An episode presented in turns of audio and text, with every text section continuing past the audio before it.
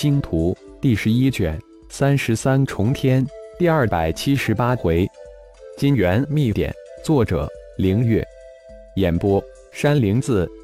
按年龄排，顶天只能屈居未帝，轩辕剑以上万岁为兄。顶天也在轩辕剑灵魂恢复之时，挪移出了造化小世界。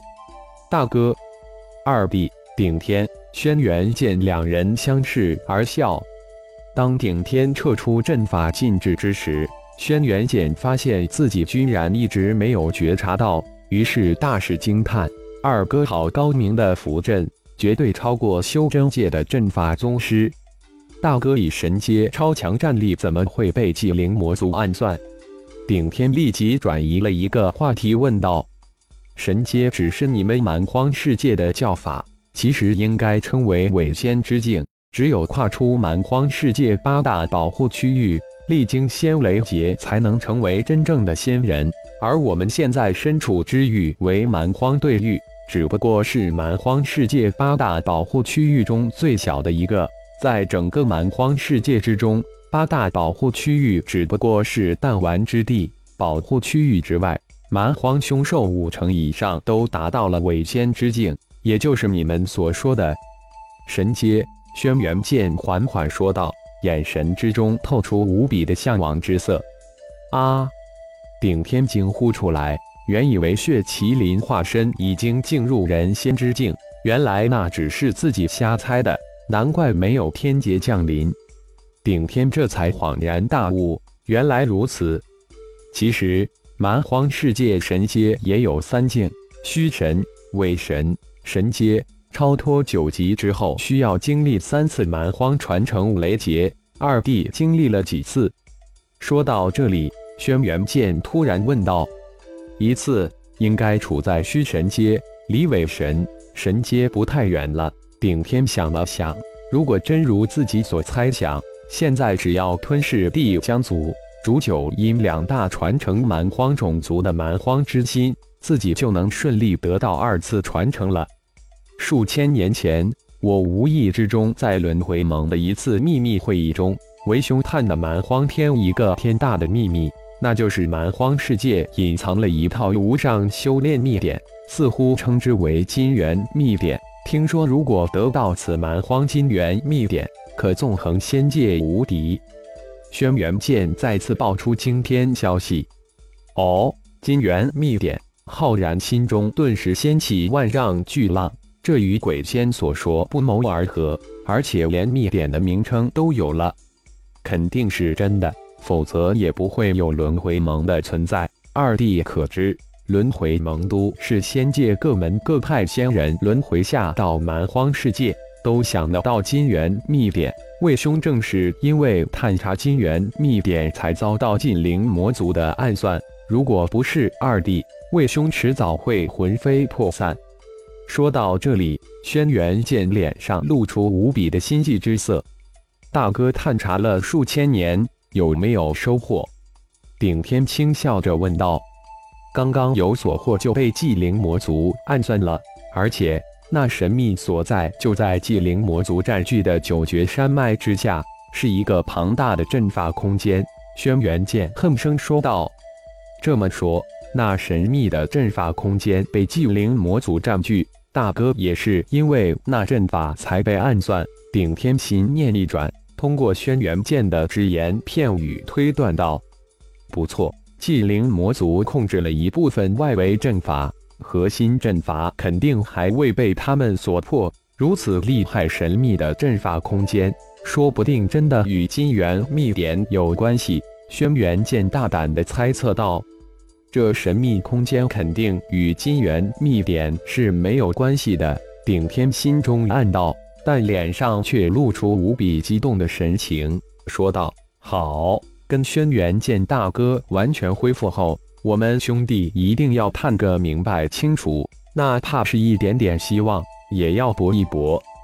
行，夺舍这个仇是一定要报的。等我恢复后，我们兄弟一定要将那神秘空间探查清楚。轩辕剑眼中神光迸射而出，那轩辕大哥，你先密的恢复，然后在九绝城碰面。再仔细商谈探测之事，后会有期。顶天说完，驾驭遁光一闪即逝。高空中，那化为微尘将紧追的至尊神器中子星也随着顶天的遁光一闪而没，紧跟而去。而在造化小世界中的龙飞，将钟灵射入造化小世界中的魔族高手。调用造化小世界的力量，联合自己及化身的神通，一一诛杀。除了蛮荒之心外，其余的血肉皆被血蛟化身吞噬一干二净。诛杀完射入造化小世界的魔族高手之后，龙飞突然记起父亲的计划，选择悬浮山建造修行之地的想法，只有等以后有机会再实施了。通过噬遁神通，瞬间挪移出了造化小世界。当身形出现在九绝山脉上空之后，用超脑联系了一下九绝山脉高空的三号，得到指引后，这才向着一个方向瞬移而去。顶通、一天、雷鹏等六位半神高手，带着仅剩的一千多位九级伤残联盟高手，绕了一个大圈。在即将冲出九绝山脉之时，最终还是被魔族九头渊群拦截住。一场大战再次爆发。三号就是顶天的眼睛。九绝城的救援大军与魔族的大援大军撞在了一块，战事无比的惨烈。处在蛮荒世界金字塔顶的九级高手，却在这场巨战之中成为了炮灰。半神高手才是终极的力量。无论是龙飞还是顶天，都毫不犹豫地奔向救援打援的战场，浩然的目标是让顶盟在九绝山脉崭露头角，龙飞的目的却是让血蛟化身吞噬血肉及收集蛮荒之心。魔族自爆大军自蚕室的爆炸之后，九绝城救援大军九级高手死伤无数，为了避免魔族自爆。战场也随即扩展到千万平方公里的范围，战士从两军对轰进入到混乱厮杀状态。天空中的战团星罗密布，战头惨烈异常，鲜血、残肢、断头如雨般从天空落下。顶天如一道金光划破天际，瞬间射入战场，专找半神魔族高手下手。九斩青龙刀如切瓜摘菜一般。所过之处，魔族半神陨落如雨，掉落的半神尸体被钟灵神不知鬼不觉地收入造化小世界之中。一，那是谁？一位顶族联盟高手被突然出现在战局，一刀击杀掉自己对手的顶天吓了一大跳，看着身形一晃即逝的顶天，惊叫出来：“你们顶族这人，你不认识？”另一位蚁人族半神高手诧异地说道：“刚才他也是被顶天突然出现一刀结果了自己对手，震惊的无以复加。这人似乎不是顶族半神第一人顶芒，不认识。比起我族半神第一人的顶芒还要强大，难道是通天上古族派出的神级前辈高手？一定是了。”半神顶人说道：“一。”天外猛女修士，突然，那一位半神蚁人高手再次高叫起来。龙飞的突然出现，星光剑阵，虚空大手印，顺利神通齐出，将一位魔族半神高手打得节节败退，让众蛮荒各联盟半神高手大跌眼界。什么时候天外盟出现了一位如此厉害的女修士？而龙飞的血蛟化身则化着一道血光游荡在通天山脉的密林之上，将如雨滴一般掉落的残肢、断手一一吞噬。突然出现的顶天如一道闪电，所过之处，魔族半神高手如草芥一般被击杀。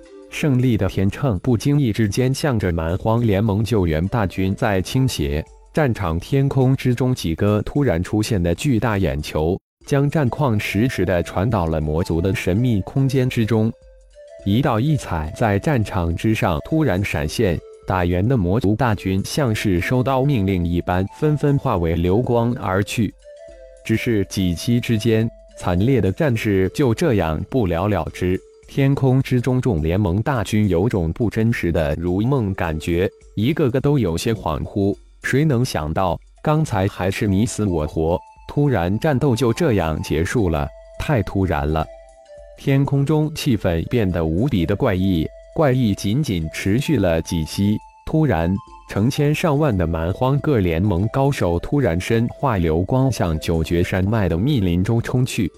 龙飞稍稍一愣之后，暗自一笑，身形一闪，直接瞬移到父亲顶天的身边。几乎是同时，一道淡淡的血鹰射向龙飞，瞬间消失在龙飞的身体之中。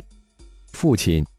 龙飞传音迷惑地问道：“山脉原始密林之中，原来应该残肢断脚遍布。通过血蛟化身探知，居然空空如也，真是太奇怪了。想来也只有父亲有此神通，都被钟灵收入造化小世界之中了。你将化身送入小世界之中吧。”顶天淡淡一笑，也传音回道：“也就是几息之间。”当龙飞再次从造化小世界之中出来之时，成千上万的各色流光从山脉密林之中射出，无数的长啸震耳欲聋。